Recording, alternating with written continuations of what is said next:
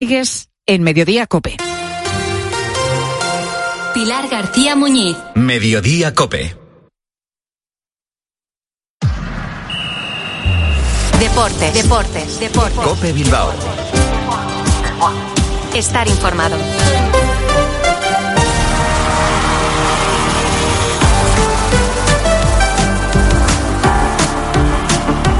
Hola, ¿qué tal? Arracha León, 15 horas 25 minutos, muy buenas. Soy Álvaro Rubio y en nombre de toda la redacción y de la parte técnica les doy la bienvenida a este ratito de Radio Deportiva que les ofrece la cadena COPE en un miércoles 17 de enero que viene marcado por la clasificación del conjunto rojiblanco para la siguiente ronda de la Copa del Rey ya está en los cuartos de final. Ya son 24 eliminatorias de forma consecutivas las que ha superado el Athletic. Ya son más de 20 años desde que perdió por última vez en una ronda a partido único. Así que todos son buenas noticias, todos son números de registro y números históricos que hacen que el Athletic de Ernesto Valverde esté aspirando, ¿por qué no?, a colarse una vez más en unas semifinales del torneo del CAO. Espera ya rival, después de vencer 2-0 al Deportivo Alavés. Por aquí empezamos. Le, les ofrece la actualidad del Athletic.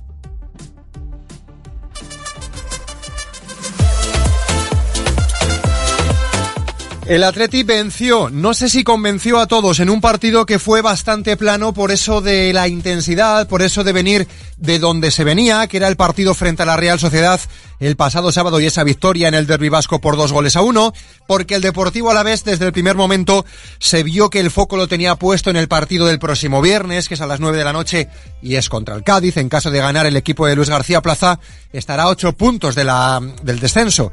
Todo esto se vislumbraba en el partido, que tuvo muy buena entrada, más de 45.000 espectadores, y que quedó más o menos encarrilado con ese zurriagazo de Asier Villalibre para poner el 1-0 en el marcador. En la segunda parte y en la reanudación, el equipo babazorro tuvo la opción de empatar el encuentro hasta en dos ocasiones. Primero con Samu Morodion, después con Giuliano Simeone, pero ahí apareció el otro protagonista de la Copa, que es el portero, que es Julián Aguirre Zabala. Antes, escuchamos a Ernesto Valverde hablando precisamente de esto, la contundencia en las dos áreas.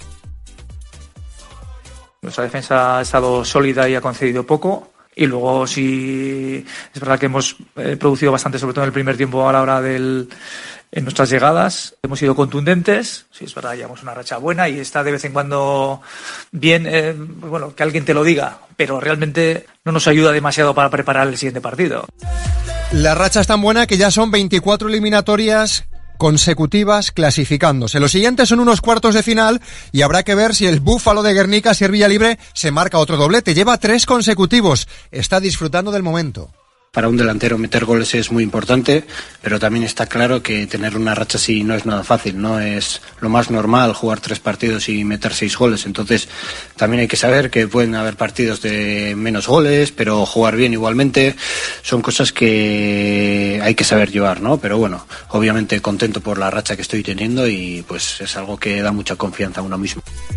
Esta mañana el equipo ha vuelto a ejercitarse en Lezama. Los titulares en el interior no han estado ni Geray, ni Galarreta, ni Unai Gómez. Así que habrá que ver cómo llega la plantilla, cómo llega el equipo al duelo del próximo sábado, que será en Mestalla y será contra el Valencia. Pero antes vamos a analizar todo lo que ha pasado. Puertas y persianas Suachu. Puertas de garaje de comunidades, puertas industriales y persianas metálicas para locales comerciales. Estamos en Carretera Larrasquitu, en Recalde. Más información en puertasgarajebilbao.es. Llámenos al 944 65 39 62. Puertas Suachu. El Atlético espera rival, pero el Sevilla ya está en cuartos, el Mallorca ya está en cuartos. Para hoy, Celta, que va a jugar en casa del Valencia, Osasuna Real Sociedad y Girona Rayo Vallecano. Quedará para el jueves Unionistas Barça y Atlético de Madrid Real Madrid. De ahí saldrá el próximo rival del Atlético, que la eliminatoria volverá a ser a partido único. Y hoy es miércoles, toca hablar de baloncesto con nuestros amigos, con Alberto García, con Jesús Ituiño y con Paul Urbano para analizar la trayectoria de Bilbao Basket maravillosa en Europa de aquella manera en Liga y que tiene tiene a un nuevo fichaje, Kate Horsby, un americano que llega para reforzar a los hombres de negro. Y mañana las chicas de Guernica van a jugar en Londres con una tarea difícil. Tienen que ganar por más de siete. Así que suerte para ellas y escucharemos mañana a todos los protagonistas. Nosotros les vamos a hacer todo esto grande, todo esto extensivo. Vamos a escuchar a los protagonistas hasta las 4 de la tarde en Cope más Bilbao 95.1. Dale, Joseba.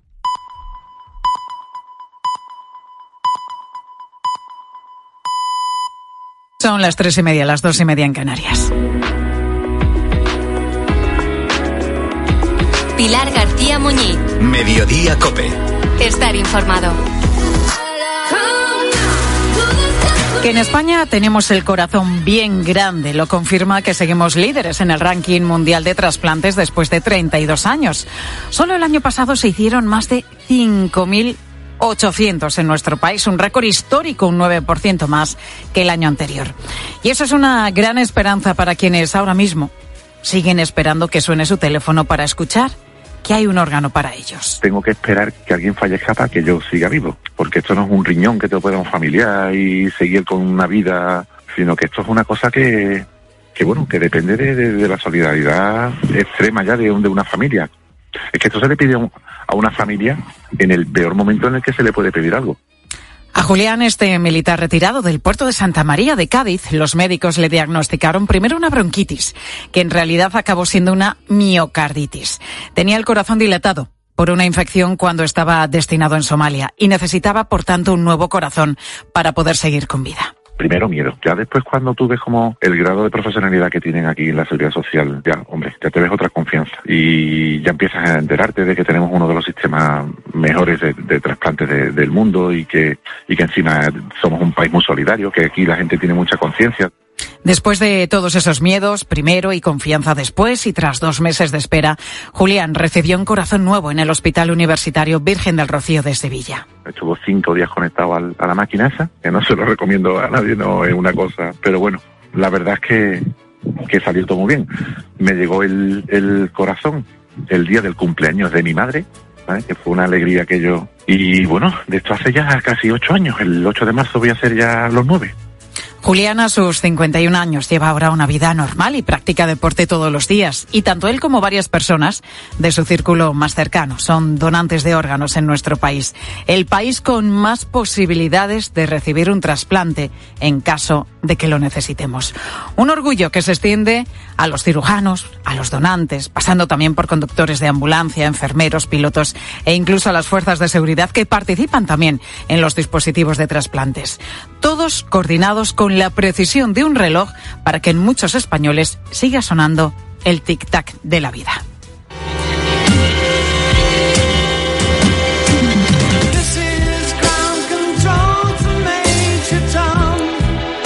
La llegada del hombre a la Luna en 1969, la posibilidad de viajar a Marte siempre ha despertado el entusiasmo de todo el mundo. Es un planeta que hasta el momento solo se ha explorado a través de los cinco robots, los conocidos como rovers, que ha mandado la NASA para extraer pistas sobre si pudo existir vida en el pasado, capturar audios y vídeos y recoger también rocas y muestras de tierra.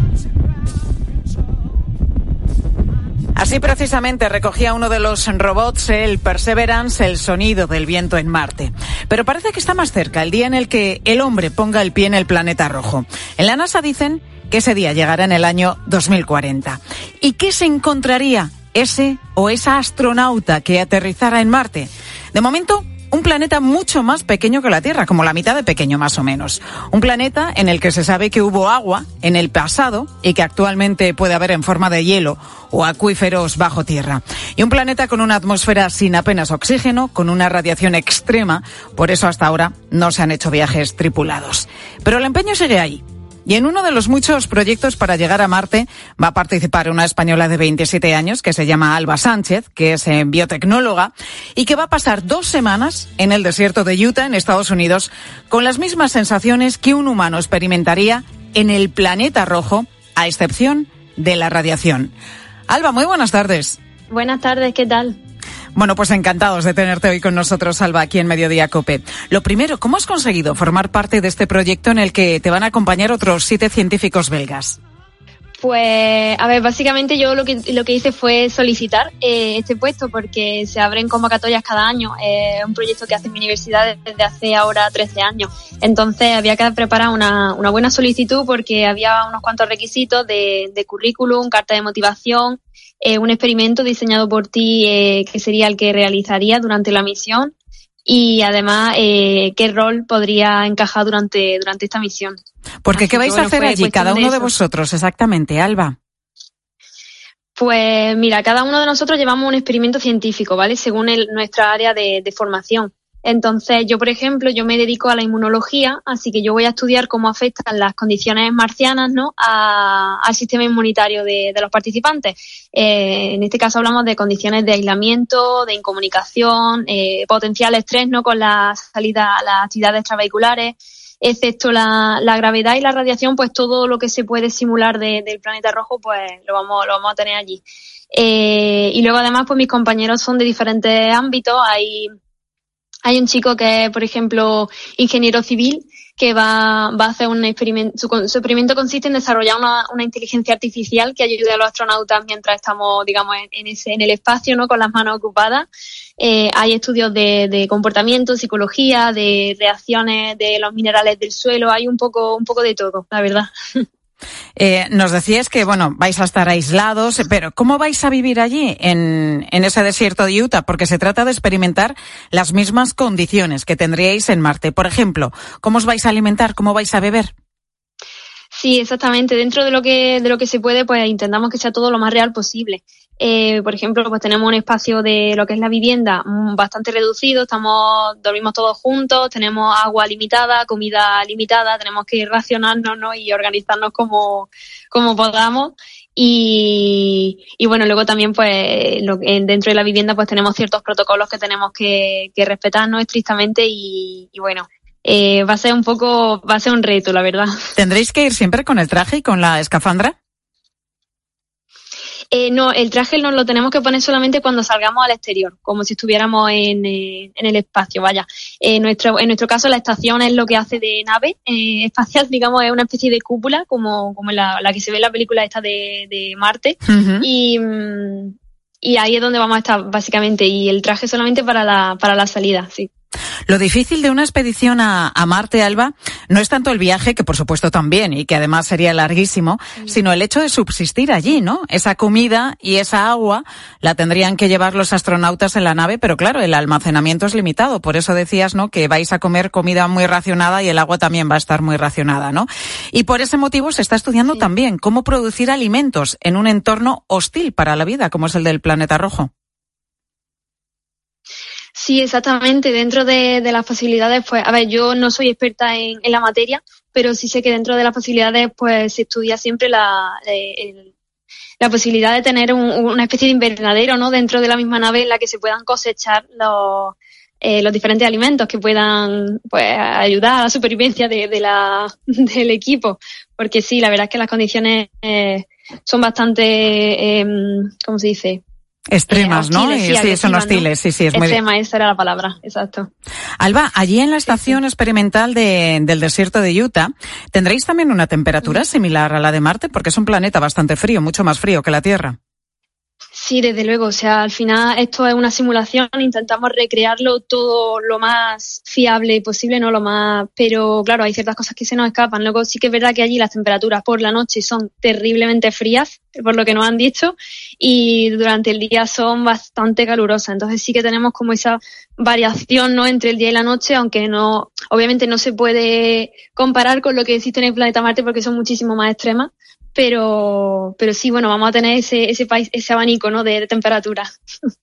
¿Cómo te estás preparando para este proyecto, Alba, para esta experiencia? Pues ahora mismo, o sea, nosotros sabemos todo esto desde mayo y en octubre se hizo la presentación oficial y cada semana tenemos una reunión eh, todo el equipo. De hecho, nos toca hoy, miércoles, así que esta tarde noche. Y bueno, básicamente estamos haciendo todos los preparativos desde lo que es la financiación del proyecto hasta los detalles más específicos de nuestro experimento. Y, en cuanto a entrenamiento como tal, no estamos siguiendo un entrenamiento concreto más allá de tener una buena forma física, porque nos lo han dicho que, que, es como un requisito, eh, vaya, necesario. Así que Eso, en eso estamos ahora mismo. Tú eres de Granada, ¿no, Alba? Sí, de Granada. ¿Qué te dicen por casa? Una granadina en Marte, aunque sea en el desierto de Utah. La verdad es que, bueno, mm, pues te puedes imaginar una locura. Mi familia está súper orgullosa, súper contenta. Eh, mis amigos están, mis amigos están, vamos, celebrándolo conmigo como si vinieran ellos también. Y luego también en redes, que yo soy divulgadora científica, me llega, desde que, desde que ha explotado un poco la noticia, me llegan mensajes todos los días de gente diciéndome que es un orgullo y que, que le encanta, que me seguirán con mucha ilusión. O sea que, la verdad es que está siendo una, una locura. Desde la NASA Alba dicen que en 2040, es decir, dentro de 16 años, el hombre llegará a Marte.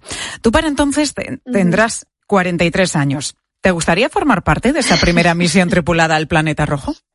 Bueno, a ver, esto es algo que yo digo siempre, ¿no? Yo ahora mismo, hoy por hoy, no tengo la, la cualificación necesaria, ¿no? Yo no, hay gente que se prepara para ello muy específicamente durante muchos años. Eh, pero sinceramente, si se me diera la oportunidad o si pudiera tomar ese camino, no me importaría porque es algo que, que a mí me fascina desde pequeña. Yo siempre he querido contribuir a la sociedad de alguna manera, ¿no? Así que me, me parece, vamos, eh, una, una oportunidad increíble y aunque tiene sus riesgos, obviamente seamos siendo realistas, ¿no? Pero, pero sería, sería increíble poder, poder formar parte de ello, vaya. De momento, Alba, tienes la posibilidad de participar en un proyecto apasionante y el orgullo, además de ser la única española que lo ha conseguido. Que vaya todo bien y volveremos a hablar contigo un poquito más adelante para que nos cuentes cómo, cómo ha ido la experiencia. Vale, genial. Pues nada, muchísimas gracias, ¿eh? Gracias verdad. a ti, Alba, por atendernos y que vaya todo lo mejor posible. Muchas gracias.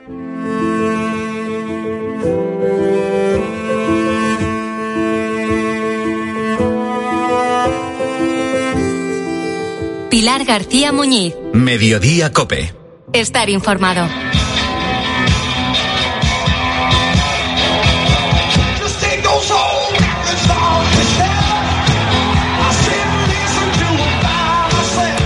Pues estamos ya en las 3 y 41 minutos de la tarde de este miércoles 17 de enero. Hemos pasado ya ¿eh? el Ecuador de este primer mes del año. Esto ya va rapidísimo.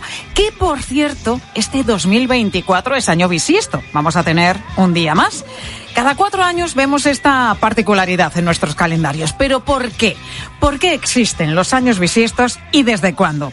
Pues para responder a esta pregunta está conmigo aquí, en este estudio de Mediodía Cope, un hombre que nos hace reír cada mañana en Rock FM y que te puedo asegurar que no tenía ni idea de que sabía de estas cosas. Alex Clavero, Franco Tira Rock, muy buenas tardes. Buenas tardes, Pilar, ¿qué tal? Oye, feliz año, o ya no puedo, ¿no? No, ya no, ya no se puede. Ya ayer ya declaré 16 de enero, último día para Vaya. el año, porque claro, la gente no sabe cuándo dejar de hacerlo. Entonces estás ahí dudando, te ves con la gente y claro, y al final la gente se le va. A Bueno, día 16 de enero, Día Internacional de la Croqueta, y en el que Alex Clavero ha establecido que ya, ya basta. Que ya, ya basta, o sea, ya con Ya la no se croqueta te felicita tiene que más el la año. cabeza que ya, ya de cosas. A mí me felicitaron en mayo una vez, en el, do- en el 2020, me felicitaron los vecinos de al lado, tío, no te habíamos visto, feliz año. Desde el balcón, de balcón a balcón, feliz año. En el 2020, que te daban ganas de darles un tortazo, pero claro, como eran las 8 me tocó aplaudirles. Bueno, Alex, a ver, ¿qué te he traído aquí a hablar A de esto ver. del año bisiesto? Pero que no sabía yo que le dabas también a la Eh, astronomía. es que lo del año bisiesto, a ver, yo es que ya sabes que soy muy, muy tontaco, pero es que yo escuché que el año, que el año bisiesto sé que se le añade un día más. Entonces, Eh, que ¿eso la- es? el, el año que da la vuelta a la Tierra al Sol en 365 días es lo normal y es un año trópico. Entonces yo pensé, pues entonces este es, es atrópico. Entonces, claro. Y claro, de ahí me voy a Camilo, el de mi pueblo, que cumple los años el 29 de febrero. Y, ¿Ah, le, sí? y le llamamos Camilo bisiesto. Oye, 29 de febrero. 29 Pedro de Sánchez también, ¿eh? Pero Sánchez También 29 los febrero. sí, sí, sí, sí. O sea, pues que cada cuatro años. Esto no- también es atrópico. Tenía que existir cada cuatro años solo. Esto es como. Habría gente que se caería sin el juego de la piñata. Esto sería- Bueno, es que el 29 de febrero es una cosa curiosa porque esto viene, no viene de hace cuatro días, viene desde hace, desde los tiempos de Julio César, en el año 45 antes de Cristo. Ya hubo un año bisiesto. Año 45 antes de Cristo. O sea, dos años después de que naciera Jordi Hurtado. Ya. presentador de Saber y Ganar. Sí, Jordi Hurtado, el presentador de Saber y Ganar, eh, tiene más años que el 29 de febrero, que esto es- sería una frase para enmarcar. Eh, saber y Ganar, pues tiene mucho que ver, porque eh, ya sabes que yo soy muy tonta con Pilar, cómprame esto que te voy a contar, pero es que eh, el año bisiesto, el 2024 es bisiesto, y Jordi Hurtado tiene mucho que ver porque presenta Saber y Ganar, que siempre que lo estás viendo, viene alguien y te dice, pero tú bisiesto. ya te he dicho yo que, es que, que yo soy muy tontaco y eso es algo atrófico, ver un programa así no me pega. Bueno, el caso es que en el calendario juliano de Julio César eh, se, se instauró eso del, de- del año bisiesto, pero no cuadraba porque al, al año normal le sobran cinco horas y pico, casi seis, todos los años. Entonces eh, llegó Gregorio decimotercero y dijo hay que añadir un día más con el y instauró el calendario gregoriano. Que es, ¿Sabes cuál es el calendario gregoriano? Ese que pasas las páginas y suena ya estamos en febrero. Eso es bueno, eso es bueno. Pues con esto me gano la vida yo. Bueno, el caso es que instauraron el 29, el 29 de febrero porque los romanos tenían un dicho que el sexto día antes de marzo había que añadir un día. Entonces, que de, de esto deducimos que eh, cuando los romanos, el imperio romano, había cambio climático y en febrero haría bueno, porque tú me dirás por qué vas a añadirle un día a febrero estando julio y agosto ahí. Pues ¿Sabes? también es verdad, tienes toda la razón. Es que tenía que hacer bueno. Ponlo verano, que estamos en la playa Ponlo casi en verano, todos. que julio, julio, ponlo en julio, ¿cómo lo pones en febrero? O sea, tenía que hacer bueno si esta gente venía en sandalias y pararon en Soria con la faldica de tablas y todo, pues tenía que hacer bueno. Así que nada, lo pusieron el 29 de febrero, que si hacía frío sería una cosa por Julio César, que ya sabes tú que le gustaba mucho la cerveza, entonces lo puso el 29 de febrero para que estuvieran bien fríos los tercios. Y esta es mi explicación de por qué hay un día Bueno, más bueno, bueno, bueno. Qué arte, qué arte más grande tiene el Franco Tirarrock al que le podemos escuchar todas las mañanas en Rock FM con el Pirata y su banda. Oye, te has documentado. Te documentas mucho para los monólogos, ¿eh? Aquí hay horas, aquí hay horas, Alex. Yo no sé qué pasaría si hubiera pillado este curro antes de que existiera Internet, porque es verdad que ahora todo lo que ves, primero lo contrastas, buscas estudios, datos, estadísticas para poder hablar de, de más cosas. Si no, si no, todo, yo todo esto lo iba buscando y yo, si tuviera retentiva, aprendería mucho. Lo que pasa es que no tengo demasiada. Pero sí que es verdad que me gusta dentro de la tontería meter datos que van, que son ciertos y oye, eso Y que siempre te basas en temas de actualidad para tus monólogos diarios. Bueno, hombre, si de repente Julio Iglesias le paran en un aeropuerto con 42 kilos Temazo, de comida, pues temazo, dices, pues te da algo para un hablar. monólogo. Dices, eso no es un viaje de Iglesias, es un viaje de Caritas directamente 42 kilos de comida, Julio. Este hombre, ¿qué pasa? Pasa hambre, ¿no? Parece. Oye, ¿y ¿tienes un método, Alex? ¿Cómo, ¿Cómo preparas los monólogos? No sé si tienes una técnica para esto. Eh, bueno, la técnica es un poco eh, echarle muchas horas. Esta es la verdad. O sea, esto, eh, esta, es la verdad. aunque, aunque fueras muy, muy talentoso, que seguramente no sea mi caso, pero tienes para sacar un monólogo todos los días y que sea medianamente interesante y bueno, que haya algún chiste decente, hay que echar muchas horas. Y yo muchas veces estoy tres horas y no he sacado, soy, soy consciente que no he sacado ni una línea que merezca la pena. Entonces, Normalmente cuatro o cinco horas de escribir esto del miedo, el folio en blanco, o que vienen las musas. A mí eso no, eso conmigo no existe. O sea, esto es industrial todo. Es ponerte, ponerte, ponerte y si no sale a darle más y más y más y más y buscar por internet.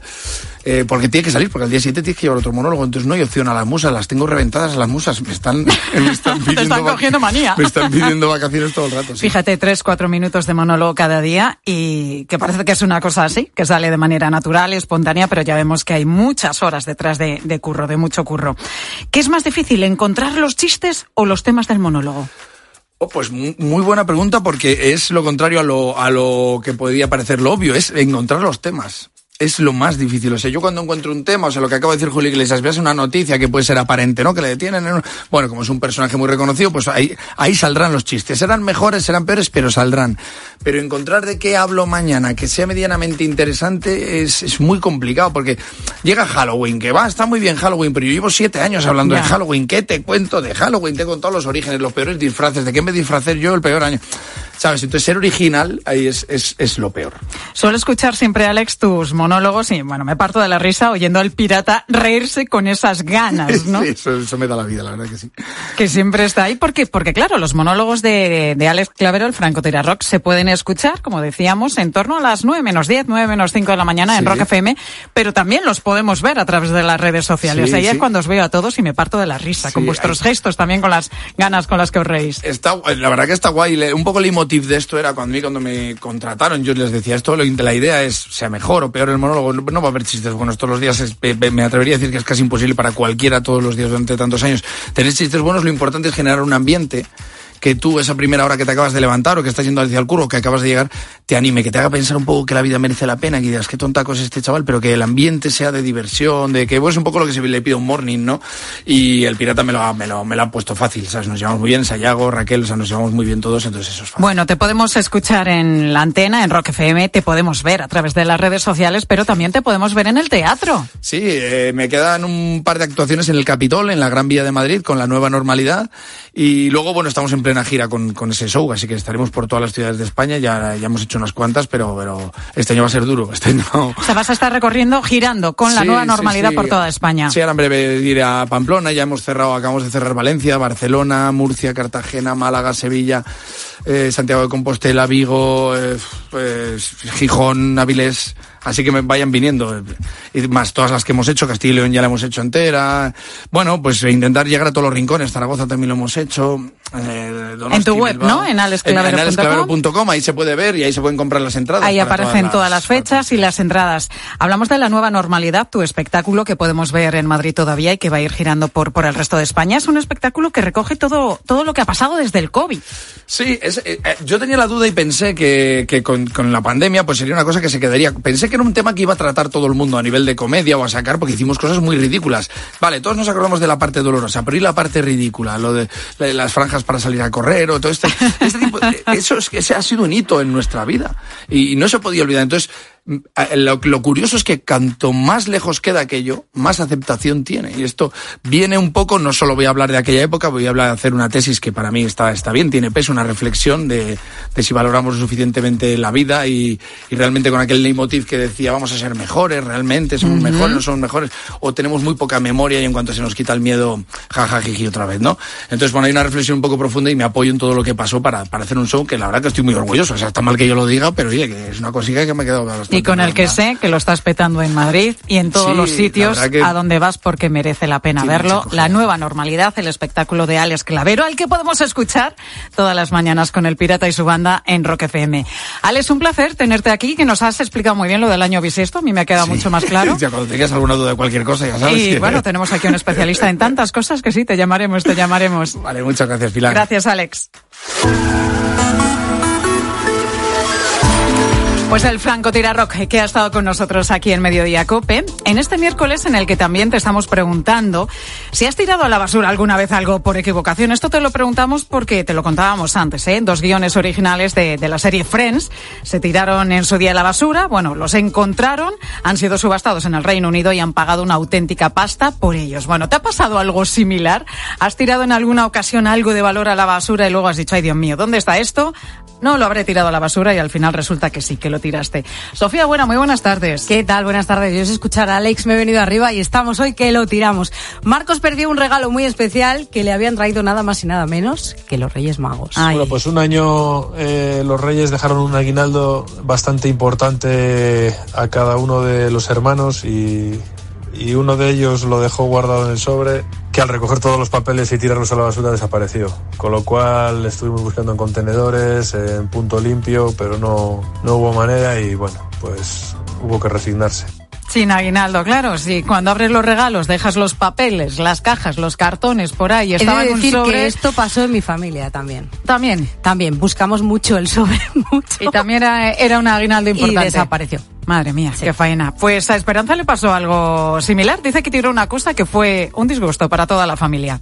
Es que mi abuelo, cuando estuvo en la guerra civil, llevaba un diario que era una joya en la familia. Mi tía Florita, la pobre, pues lo tiró a la basura. Cosas que pasan cosas que pasan y madre mía, qué faena, ¿eh? porque ya esto no es que tenga un valor económico, esto es un valor sentimental que muchas veces pues, pues, pues es mucho más importante. No, muchas veces no, siempre es mucho más importante. Hay esperanza, la tía Florita, la que lío. Y hablamos eh, a menudo de las cosas que tiramos, pero ¿qué hay de las cosas que encontramos en la basura? Esto le pasó a Fernando, que no es que no haya tirado nada importante, pero sí que se ha encontrado cosas curiosas. Me encontré una vez visitando las antiguas minas de Río Tinto en el suelo El balance de 1936, el balance de la mina, estaba tirado entre hojas por el suelo y decían eh, pues cómo había caído la producción por las huelgas de los obreros y era- es que era el comienzo de la guerra civil. Y todo eso me lo encontré tirado entre hojas por, por la mina. Anda, qué bueno, ¿eh? Bueno, Mira. la- en la basura hay gente que revuelve y encuentra cosas. Hombre. O esa silla que dejas porque a ti no te sirve y en cuanto pasa alguien dices, esta me la llevo, que la restauro yo un poquito Uy, y me sirve divinamente en casa. juguetes y de todo. Vamos a escuchar a Cristina, que dice que tenía 16 años, cuando por fin llegó el día en el que le quitaron los brackets, pero tiró algo que era necesario en ese momento para sus dientes. Tenía que llevar 24 horas unas fundas en los dientes y solamente me las podía quitar para comer. Estaba en el colegio y me quité las fundas para comer, comí tranquilamente y me fui a dejar la bandeja al contenedor. Se me olvidó que ahí estaban las fundas y tiré toda la comida con las fundas al contenedor. Y tuve que volver corriendo, corriendo al comedor a buscar entre las basuras y las encontré. Obviamente, después le di una buena limpieza Menos mal. Y luego mis hijos, que son muy aficionados, pues ya me ha pasado dos veces las llaves de casa. ¿A, la basura? Sí. ¿Sí? Dos Sí. veces, no una, confiesa, dos. Confiesa, ¿dónde están? ¿Dónde están? Y te viene el niñito y te señala el cubo de la basura. O sea, que lo han tirado a propósito. Ah. Vaya piezas. Vaya piezas tienes en casa. Bueno, estaba aquí Alex Clavero tomando nota. No sé si le servirá esto para un monólogo o no. Veremos. Pilar Cisneros, muy buenas tardes, compañera. Hola, Tocaya, ¿qué tal? Buenas tardes. ¿Qué nos vais a contar en la tarde de COPE? Bueno, pues que últimamente vamos a cualquier supermercado y cada vez es más grande la zona de los alimentos con etiquetas bio, eco, sostenibles, ¿verdad? Pero Sí. ¿sabemos realmente lo que estamos comprando? Lo que son es más caros, pero son mejores. Bueno, el Parlamento Europeo vota poner orden en estas etiquetas. Lo contamos ahora. Enseguida, en la tarde de COPE con Pilar Cisneros y Fernando de Aro. Te dejo con ellos. Hasta mañana.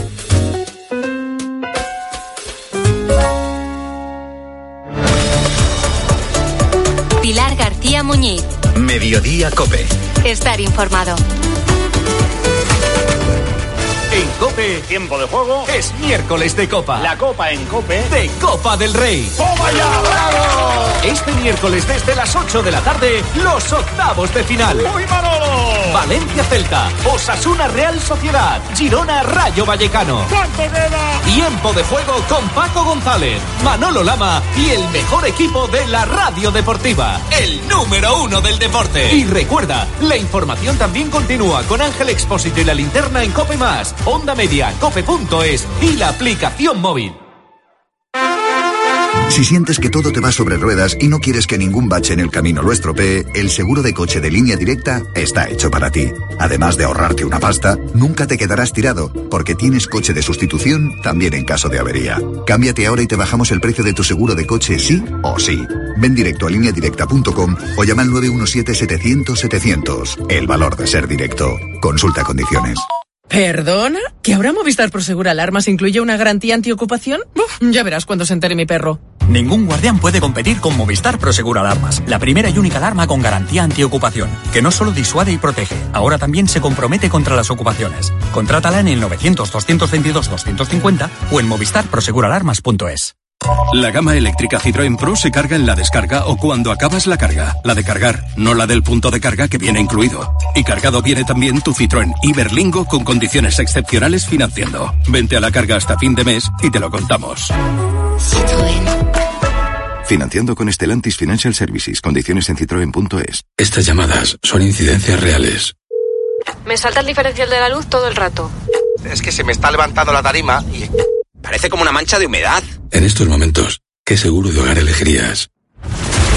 Mafre, la aseguradora de más confianza en España. Ahora con todos los servicios en tu app. Elige tu Cope Bilbao. 97.8 y Cope Más 95.1 FM.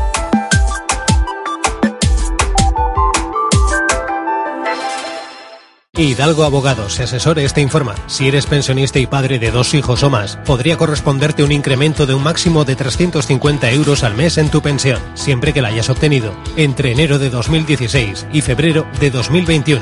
Llama a Hidalgo Abogados y Asesores y te informaremos de tus derechos. 944-359-684. Si buscas una compraventa oro con la máxima tasación y pago al instante, acuérdate de esta firma. Diamanti Karati, seriedad y transparencia. Diamanti Karati, en Puente de Deusto, Autonomía y Doctora Neilza 20. Nueva tienda en Hurtado de Amézaga 28. También en Santucho 12 y en Baracaldo y Portugalete. Diamanti Karati. Seriedad y transparencia. Rebajas, rebajas, qué lío de rebajas. Sí, pero las hay que marcan la diferencia. Las rebajas de Formintegui. Fíjate, hasta 10.000 euros de descuento en vehículos nuevos, kilómetro cero o de dirección.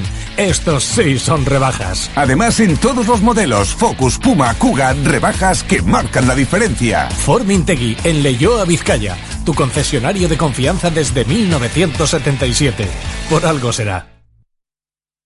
No importa.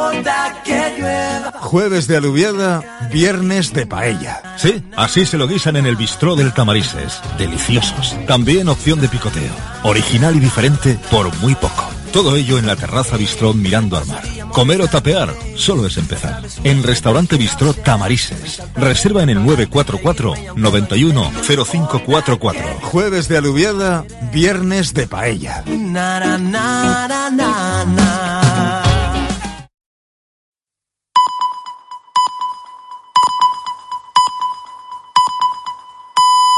Las 4 de la tarde, las 3 en Canarias.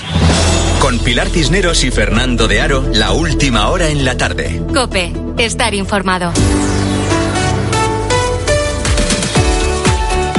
Muy buenas tardes a la gente, gente. Ahora toca hablar de porno, de limitar el acceso al porno. Es lo que el gobierno quiere regular. Ahora toca hablar de pornografía. Hombre, ya era hora. Aquí en la tarde de COPE llevamos mucho tiempo hablando de este asunto.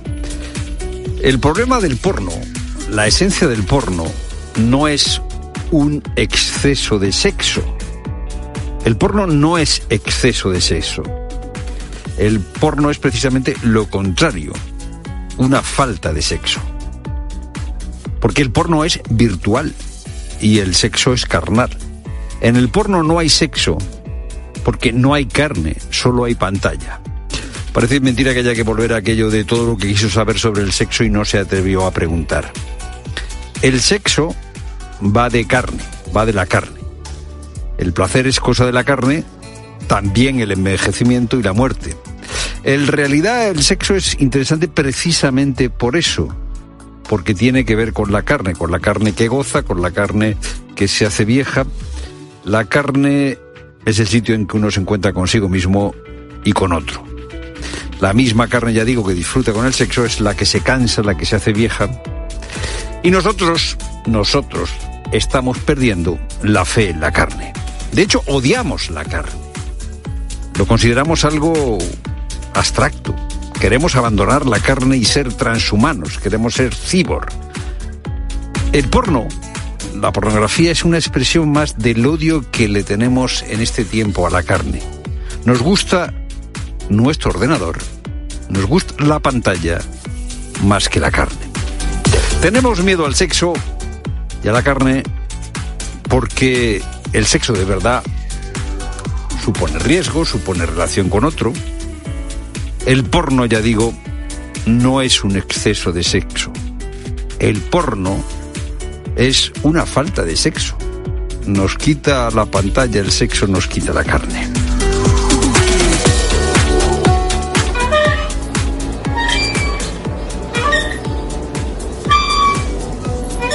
En un parque infantil perfecto no solo tiene que haber un columpio, debe haber eh, pues un espacio sin contaminación acústica ni atmosférica, debe haber un suelo amortiguador, debe haber materiales estén bien mantenidos, los columpios bien mantenidos.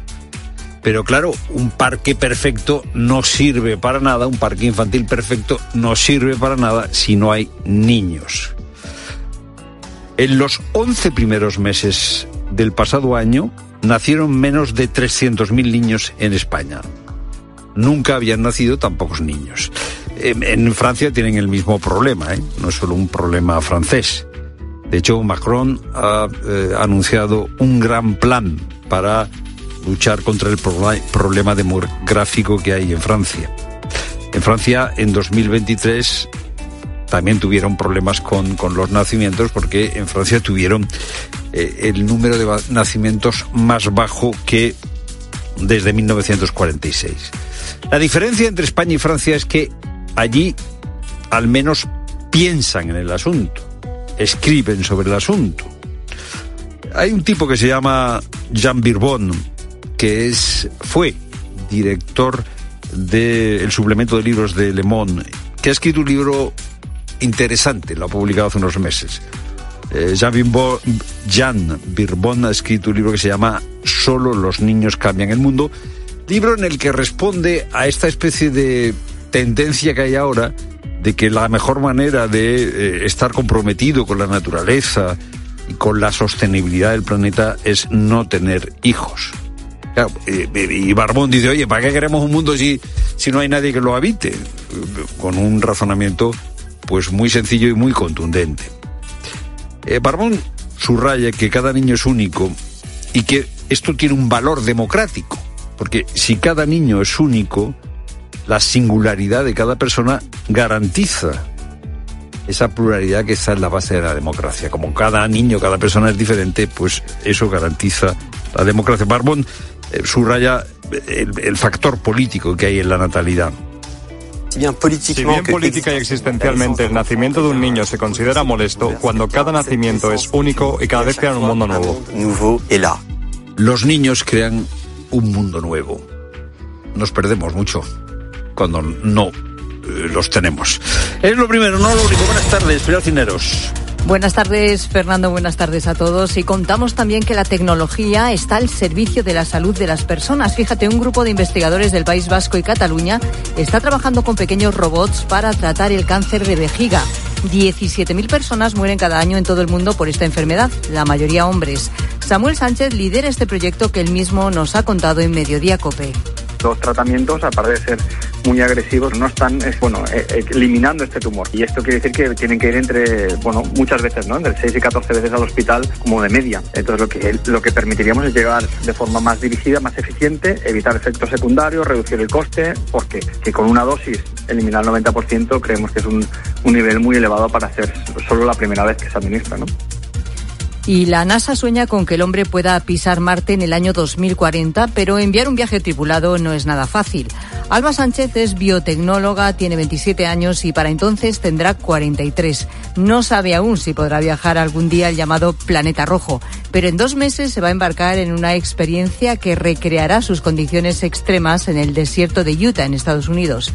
Marte no tiene agua, poco oxígeno y sí una radiación extrema. También en Mediodía Cope Alba nos ha contado cómo se prepara para sobrellevar las dos semanas que durará este estudio.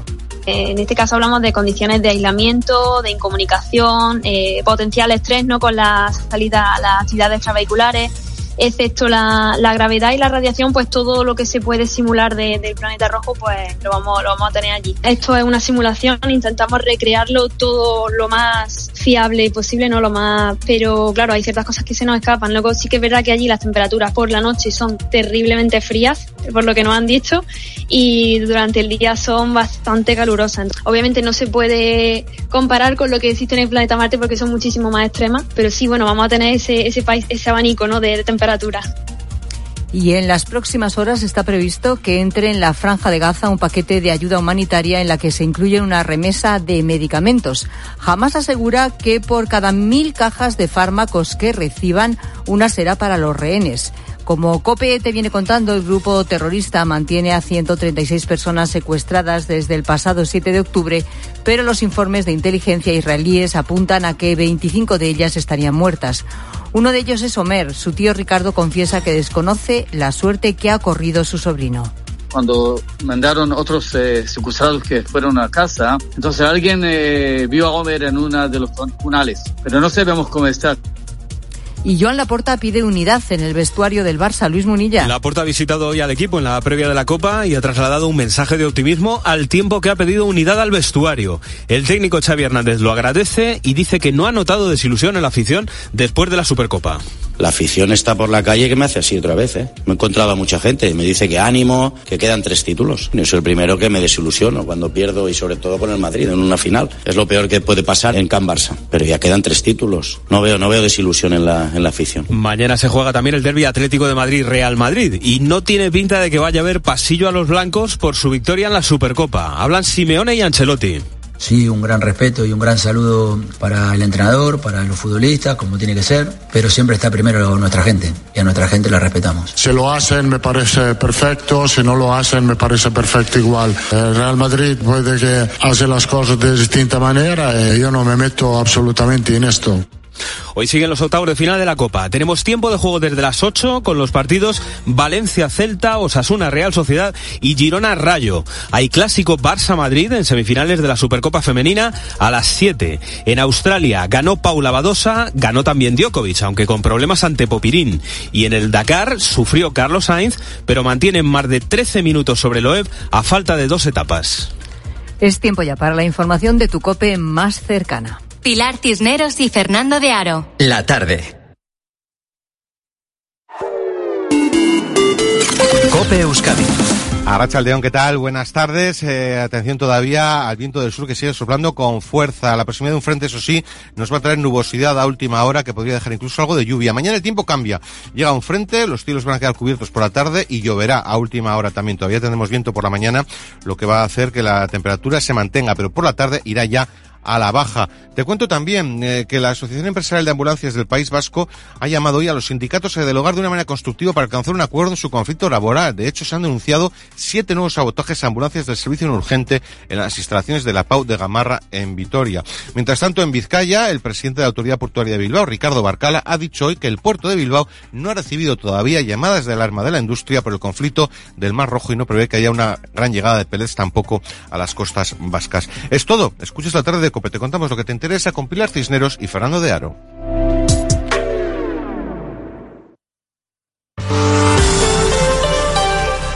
Suele comprar comida, alimentos, con etiqueta eco. Ah, yo intento que sí. Lo que pasa que no en todos los sitios están las etiquetas eco. ¿Qué consume con etiqueta eco? Todo lo que pueda, pues eh, para el desayuno, la cebada esta que te compras el desayuno, el muesli, la fruta. Si no la veo muy exagerada de precio, porque muchas veces el precio es muy distinto, que sea un precio razonable. ¿Y sabe lo que significa que tenga esa etiqueta? Pues entiendo que sea eh, ecológico, ¿no? Claro, entiendo que, pero ¿y qué es ecológico? ¿Qué quiere decir que algo que compramos es súper ecológico? Bueno, según la ley, ¿tú lo sabes? Bueno, yo tengo que reconocer que no. Es, es más, eh, es que ya, ya ponen eco, ponen ecológico, ya no sabes muy bien si una cosa es exactamente lo mismo que la otra. Y pasa exactamente igual con las cosas en las que pone bio. Tendemos a pensar, eso sí, que son más sanas, pero ¿Sabemos realmente qué requisitos tiene que tener algo para que, con todas las de la ley, pueda incluir esa palabra bio? Bueno, es lo que vamos a intentar explicar, desde luego, a lo largo de esta tarde, en los próximos minutos. Y lo hacemos hoy porque este miércoles hay una votación clave en Europa para acabar precisamente con esas etiquetas o palabras como casero, estilo artesano, horneado, natural, sostenible, que se pueden poner sin control ni evidencia simplemente para confundirnos como consumidores y para hacer claro que compremos algo pensando que es más sano cuando realmente no lo es. Vamos directos a comprar este tipo de alimentos que encima normalmente son bastante más caros, creyendo que estamos comprando algo de mayor calidad, pero estamos seguros de que es así y sobre todo ¿Realmente sabemos lo que significa cuando compramos un alimento como esa, con esa etiqueta de eco, bio o demás? Bueno, Daniel Gascón es escritor, es columnista y ya sabes que es colaborador de este programa y nos acompaña a esta hora de la tarde para poner también su reflexión sobre los temas que aquí tratamos. Hola Daniel, ¿cómo estás? Buenas tardes. Hola, muy buenas, ¿qué tal? Que no sé si cuando vas a hacer la compra eres de los que se tira directamente también a alimentos con estas etiquetas o pasas. Pues eh, la verdad es que a veces, pues siempre picas en alguno, ¿no? Pero tengo tengo un poco de escepticismo porque hace años recuerdo que leí un libro que me encantó que se llama El economista camuflado y entonces ellos decían, bueno, a veces pues un, un café, dice, más o menos, pues lo pones a un euro. Y decía, pero siempre hay una forma de conseguir que alguien pague un poco más. Entonces dice, pues por ejemplo, dices que es un café ecológico y lo pones a 1,25. Entonces yo sé que hay productos que son verdaderamente ecológicos y que están bien hechos, pero como no te puedes fiar a veces de, de eso, pues siempre recuerdo esa, esa enseñanza, ¿no? Es verdad que luego pues sí que hay cosas que te gustan más porque están más hechas, pero no, no me lanzo a lo, a lo ecológico o a lo bio así en principio. Bueno, o sea, que eres precavido en ese sentido. Vamos a ver si tiene razón. Voy a saludar a Javier Guzmán, es el director de la ONG Justicia Alimentaria. Hola Javier, ¿qué tal? Buenas tardes. ¿Qué tal? ¿Cómo estáis? Buenas tardes. Bueno, quizá deberíamos empezar por explicar qué es un producto ecológico, porque vemos la etiqueta eco eh, o ecológico y, ya inmediatamente tendemos a pensar que es mejor sin plantearnos realmente por qué lleva esa etiqueta, ¿no? ¿Qué es un, un producto ecológico? Bueno, en realidad un producto ecológico como tal está regulado por ley y también por una normativa europea y es una de las pocas cosas, por no decir la única, que tiene una regulación pública en cuanto a etiquetados. Lo que dice simplemente es que tiene, hay una normativa que regula que no ha sido producido pues con algunos eh, sin fertilizantes químicos, sin pesticidas y sin semillas transgénicas. ¿sí? ¿Qué ocurre? Que en este momento en la sociedad hay una preocupación muy importante por el tema alimentario porque la gente quiere saber qué hay detrás. No solo la parte de uso o no de pesticidas, sino si detrás hay explotación laboral, si detrás es un producto de, de exportación y por tanto lo ecológico tiene una limitación, que es el modo de producción, pero no podemos encontrar que tenemos invernaderos en el sur de España